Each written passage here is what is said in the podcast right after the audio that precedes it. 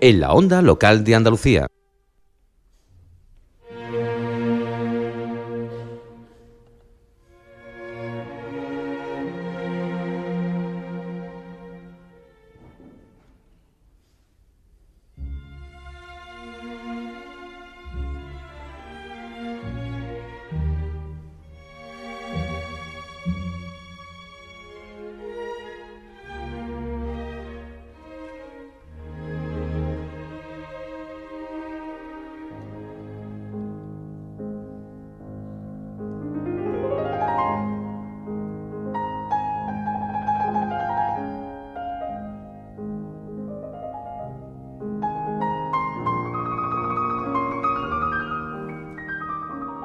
Pues sean muy bienvenidos y bienvenidas a esta nueva edición de Madame Ópera, el programa de música de ópera y mujeres que realizamos cada dos semanas en la onda local de Andalucía.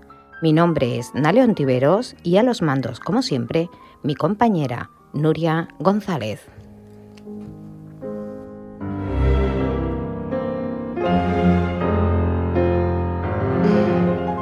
Sé si habrán podido reconocer la música de la ópera que nos servirá hoy para hablar sobre los celos, pero nos referimos a la sonámbula. Para ello hemos utilizado un divertimento brillante en tema de la ópera de la sonámbula de Mijail Glinka.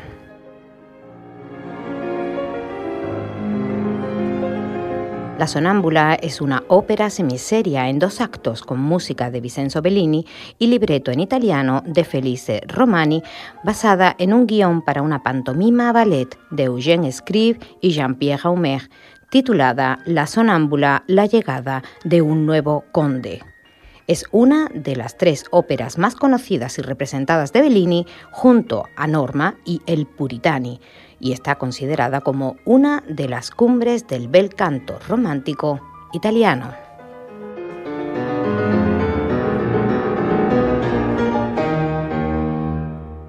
Esta ópera fue compuesta específicamente para soprano ligera debido a la dificultad de sus notas sobreagudas y los trinos. Fue estrenada en el Teatro Carcano de Milán el 6 de marzo de 1831.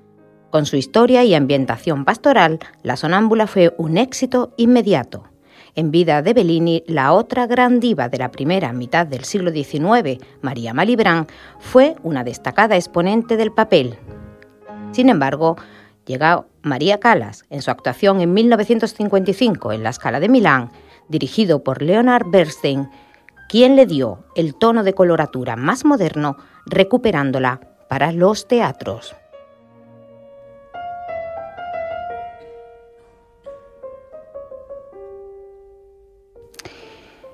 Y vamos a la ópera. En el acto primero, la acción se desarrolla en una época indeterminada en un pueblo suizo. En la escena primera se abre el telón y se ve una plaza de un pueblo con un molino al fondo.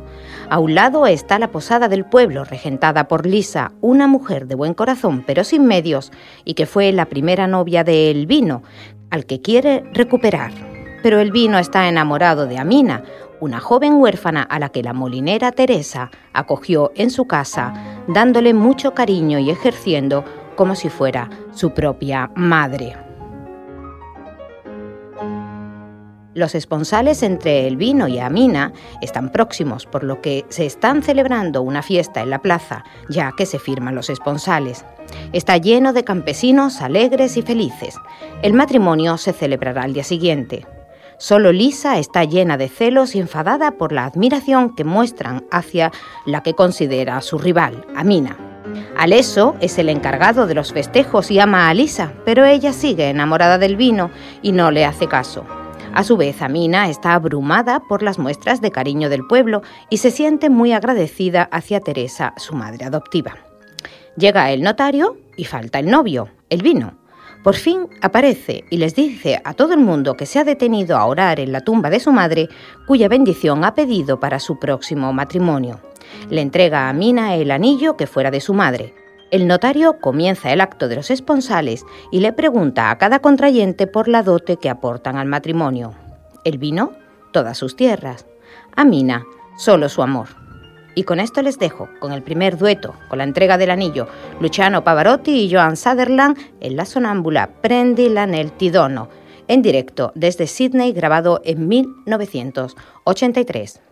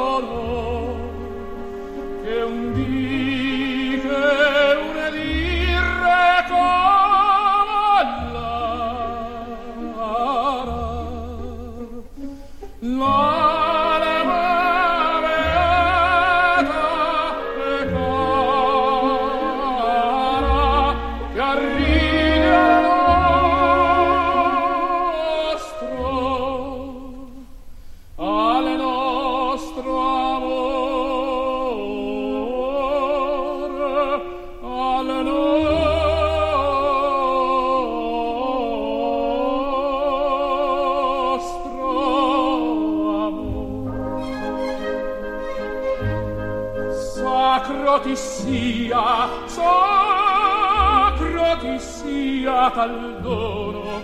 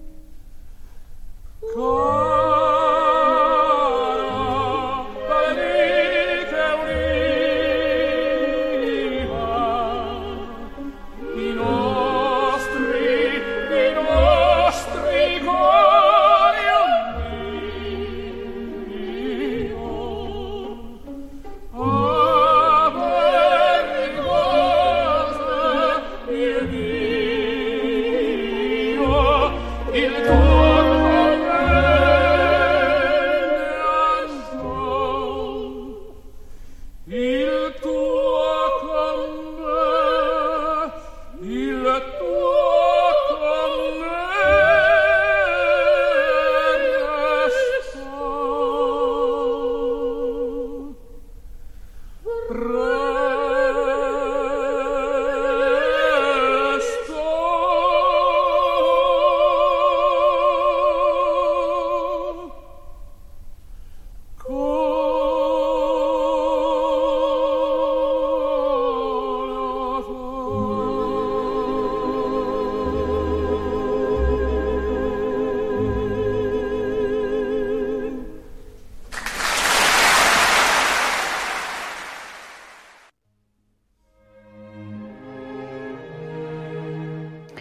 De pronto suena un carruaje que se acerca. Los caballos se detienen y del carruaje desciende un misterioso personaje, un caballero de edad madura. Se presenta como Rodolfo y les pregunta si está muy lejos el castillo del conde, el señor de esas tierras. Lisa se acerca y le dice que ya no llegará antes de Kanoyezka, que se quede en la posada.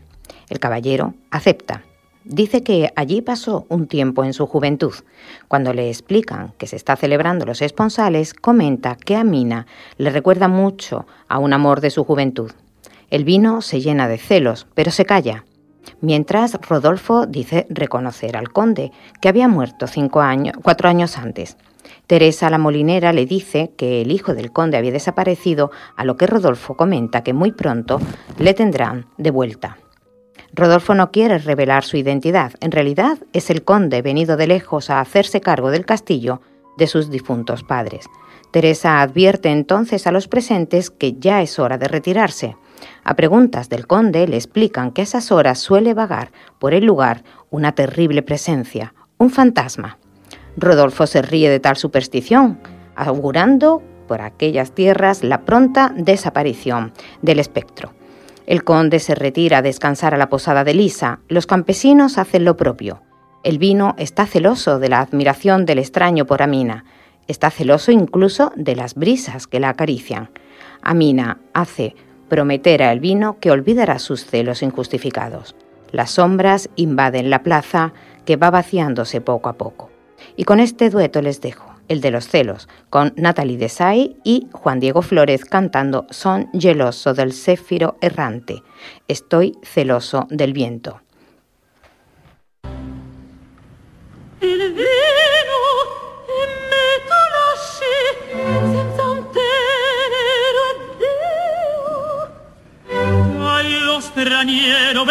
la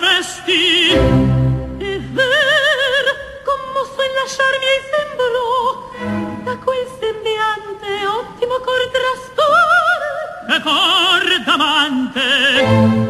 Parli tu il vero o scherzi quel sorge doppiamente s'infinge in vano lei ti stringe alla mano. Ti facea carezze di stare non l'anesse e ad ogni sua parola si incontravano i tuoi. Agli occhi suoi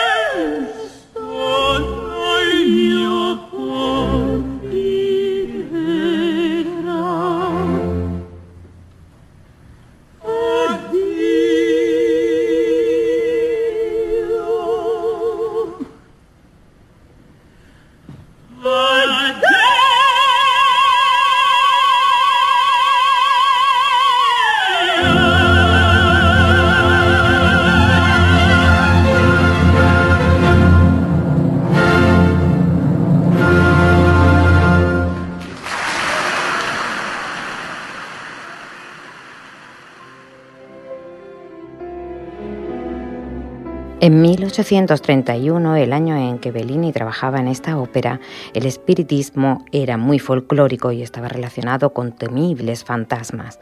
Es por eso que Teresa, la madre adoptiva de Amina, exclama en el primer acto con aire misterioso, sabéis que se acerca la hora en que se muestra el terrible fantasma.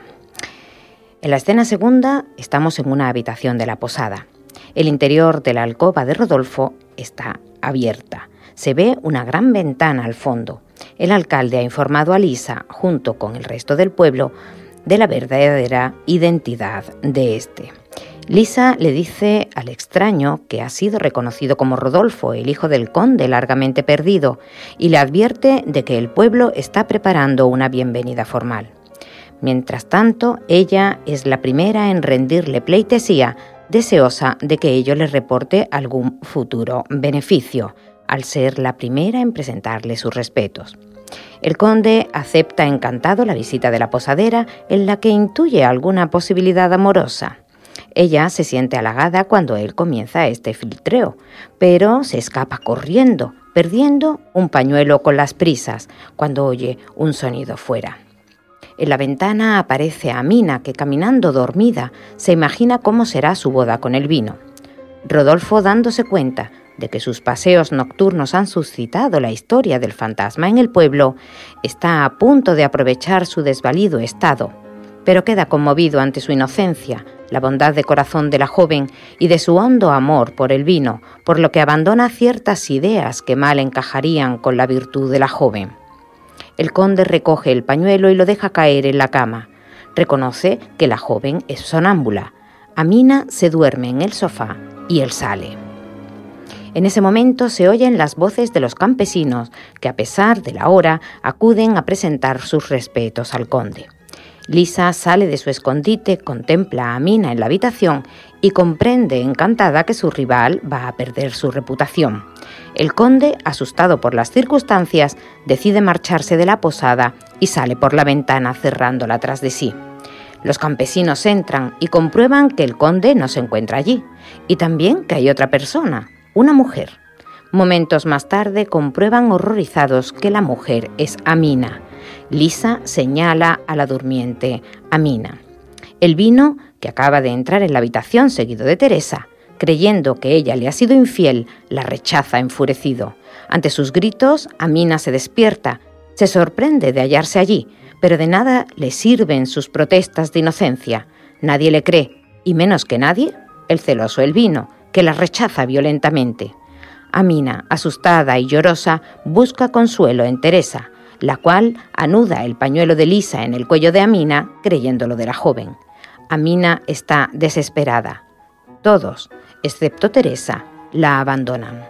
Y con esto les dejo con el aria Sobra il sen la mano mi posa, con María Calas en la grabación en directo en la Escala de Milán de 1955.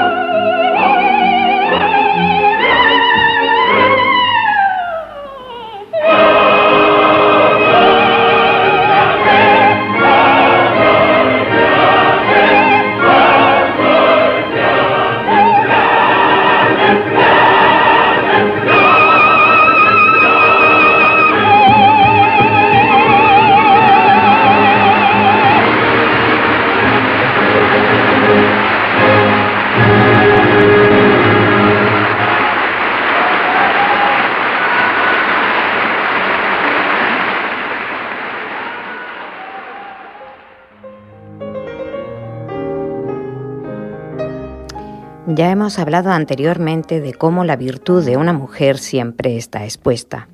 Todo el mundo puede dar por sentada una idea sin mayor prueba, de cómo se señala la conducta de las mujeres desde la sociedad que las rodea, y de cómo no hace falta más que un dedo que nos señale para que toda nuestra vida pueda romperse en un segundo. Aquí la cobardía del conde es primordial para que la virtud de Amina, señalada por Lisa, en nombre de los celos, sea capaz de vencer cualquier escrúpulo, y de cómo finalmente la confianza de aquel que dice amarla caiga estrepitosamente por un malentendido. De todas las violencias machistas sobre la mujer, quizá el tema de la posesión y los celos sea a la que menos importancia suele darse. Es alarmante el número creciente de jóvenes que dicen comprender y aceptar el control sobre sus móviles, sus redes sociales y su privacidad, en nombre de unos celos que suelen confundirse con amor.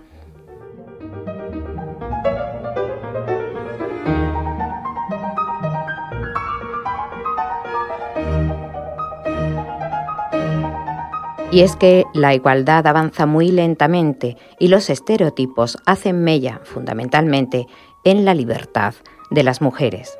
Aceptar este control y de buen grado no es más que otra de las muestras de violencia más machista.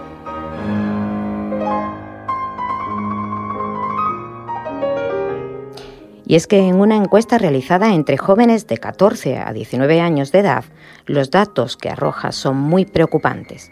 El 80% señala conocer casos de violencia machista en su entorno. El estudio subraya que es más frecuente y grave la violencia ejercida por ellos hacia ellas, la intimidación, el control emocional, la violencia física o verbal. En una reciente sentencia del Tribunal Supremo se concluye que ninguna conducta de violencia hacia las mujeres puede tener su atenuación basada en un estado pasional o en el difuso concepto de celos. En palabras del alto tribunal, las personas deben comprender que la libre determinación sentimental de aquellas otras con las que se relacionan no puede entrañar el ejercicio de violencia alguna en materia de género.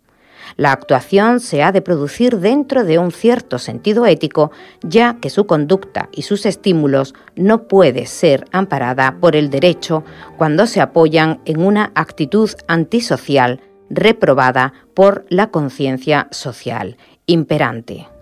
Es decir, los celos no constituyen justificación del arrebato u obcecación. El desafecto o el deseo de poner fin a una relación conyugal o de pareja no puede considerarse como un estímulo poderoso para la parte contraria y no tiene eficacia para sustentar una posible atenuante de arrebato u obcecación.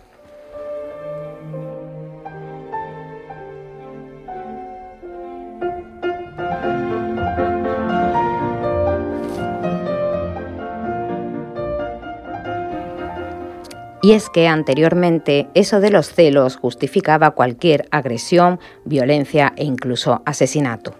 Aún sigue siendo habitual ver en los medios alusiones sobre la desesperanza, la angustia o el agobio de los asesinos machistas. Esos falsos mitos sobre la violencia de género están basadas en creencias estereotípicas. Son falsedades, se sostienen amplia y persistentemente y sirven para minimizar, negar o justificar este tipo concreto de violencia. Y lo que es peor, para darle carta de naturaleza o atenuar conductas que denigran y devalúan la igualdad de las mujeres.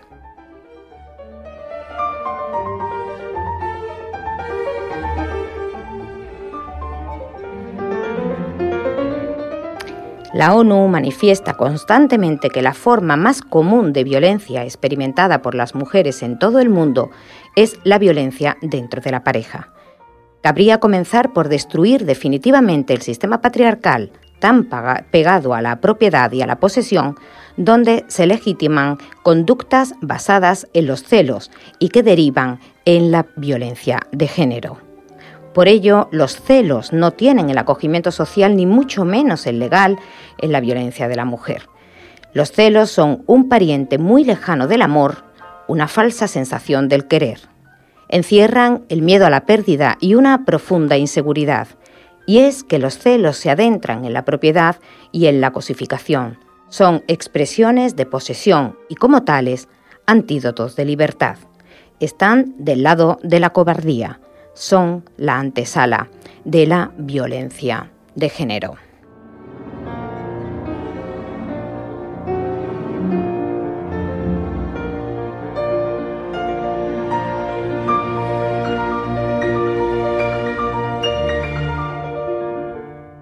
Y volvemos a la ópera. Entramos en el segundo acto en la escena primera.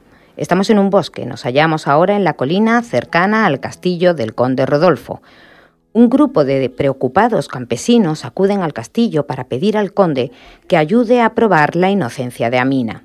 Se encuentran por el camino con Teresa y Amina, que también acuden a solicitar la ayuda del conde. Pasa entonces el vino, cabizbajo y ofendido. Amina se acerca hasta él y le ruega que acepte sus explicaciones de honradez, pero él le quita el anillo que le había entregado y ni siquiera las palabras de los campesinos que regresan con la garantía de inocencia del conde consiguen que el joven cambie su actitud, aunque no consigue apartar su imagen de su corazón. Amina, desesperada, cae desmayada en brazos de su madre.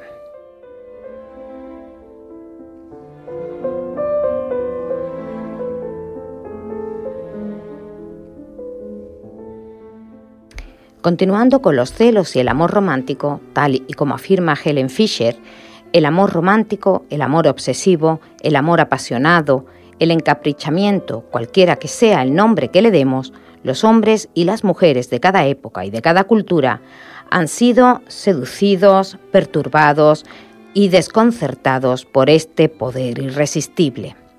Estar enamorado es algo común a toda la humanidad.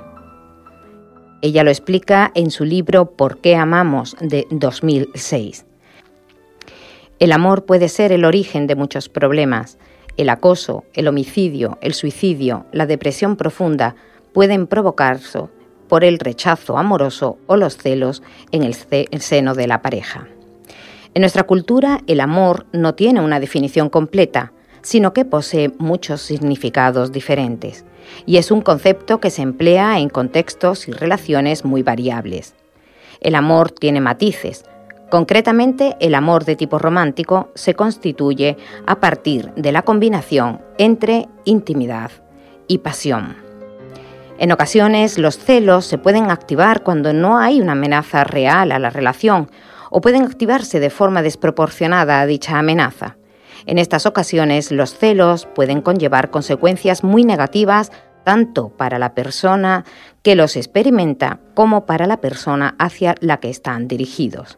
En la actualidad, las redes sociales están desempeñando un papel muy importante en el amor romántico y los celos. El uso excesivo que se les da hoy en día a los móviles y dispositivos similares, sobre todo por parte de los más jóvenes, favorece las conductas celosas en términos de control.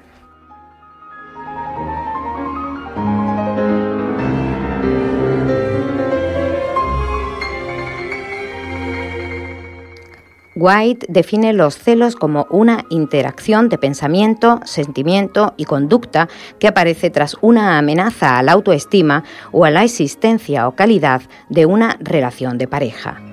La idea de honor puede estar influyendo en la violencia de género cuando se defiende una idea de masculinidad y feminidad que implica control por parte del hombre y sumisión por parte de la mujer. Por último, si atendemos a la definición de la Real Academia de la Lengua, los celos son envidia del bien ajeno o recelo de que el propio o pretendido llegue a ser alcanzado por otra persona. Sospecha, inquietud y recelo de lo que la persona amada haya mudado o mude su cariño poniéndola en otra. En resumen, los celos como posesión, como garante de la autoestima, que provoca situaciones de agresividad y control en algunas personas que ven peligrar su situación emocional y que es germen de muchas de estas violencias machistas. Les dejo con el área más representada de esta ópera, de nuevo con Ana Netrebko, rota y desesperada con el corazón. La Sonámbula es una ópera consagrada al virtuosismo y esta melodía lunga, lunga, lunga, como la definió Verdi, que alcanza, alcanza cotas increíbles con el área final. Pero ahora les dejamos con Ana Netrebko en A non credea mirarti, no creí que te desvanecieras tan pronto avklart.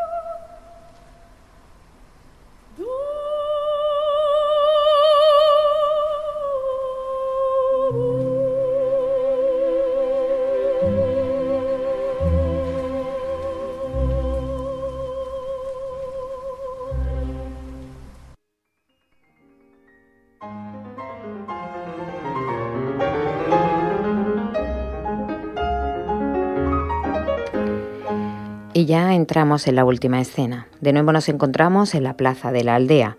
Lisa discute con Alessio, cuyo amor sigue rechazando. El vino ha decidido casarse con Lisa. Aparece un grupo de campesinos que anuncian alegres la próxima boda de Lisa y el vino. Este acude en persona a formular a Lisa su propuesta, que la joven acepta encantada, sin importarle que el vino se case con ella por despecho. La pareja se encamina hacia el templo, pero hace su aparición el conde Rodolfo, quien asegura a Elvino que Amina es inocente. Él le pide que justifique la presencia de la muchacha en su alcoba, y Rodolfo explica a los presentes que hay personas, los sonámbulos, que caminan y contestan a quienes les hablan estando profundamente dormidos, mas nadie da crédito a sus palabras, a pesar incluso de su condición de señor de aquellas tierras. El vino rechaza creerlo. Al oír el griterío, Teresa sale de su casa y pide a todo el mundo que se calle. Amina, al fin, ha logrado conciliar el sueño, agotada. Todos obedecen. Teresa repara entonces en la comitiva y se percata de lo que está sucediendo. Lisa, cínica, le dice que se casa con el vino porque a ella no la han sorprendido de noche en la habitación de un hombre. Teresa, indignada, muestra a todos el pañuelo que ésta perdió en la alcoba del conde, quien discretamente se queda callado, pero sigue afirmando la virtud de Amina. Lisa no sabe qué explicación dar. El vino se pregunta sobre la existencia de la virtud entre las mujeres y del amor verdadero y pide una prueba. En ese momento, Amina sale por la ventana del molino y el conde lo indica a todo el mundo. La joven emprende su sonámbulo paseo. Corre el riesgo de caer sobre la rueda del molino, pero se salva. Habla en sueños. Rodolfo advierte que despertarla sería fatal, de manera que todos miran mientras ella en sueños tiene una pesadilla sobre su compromiso y su dolor por el rechazo del vino. Ella llega sana y salva al otro lado.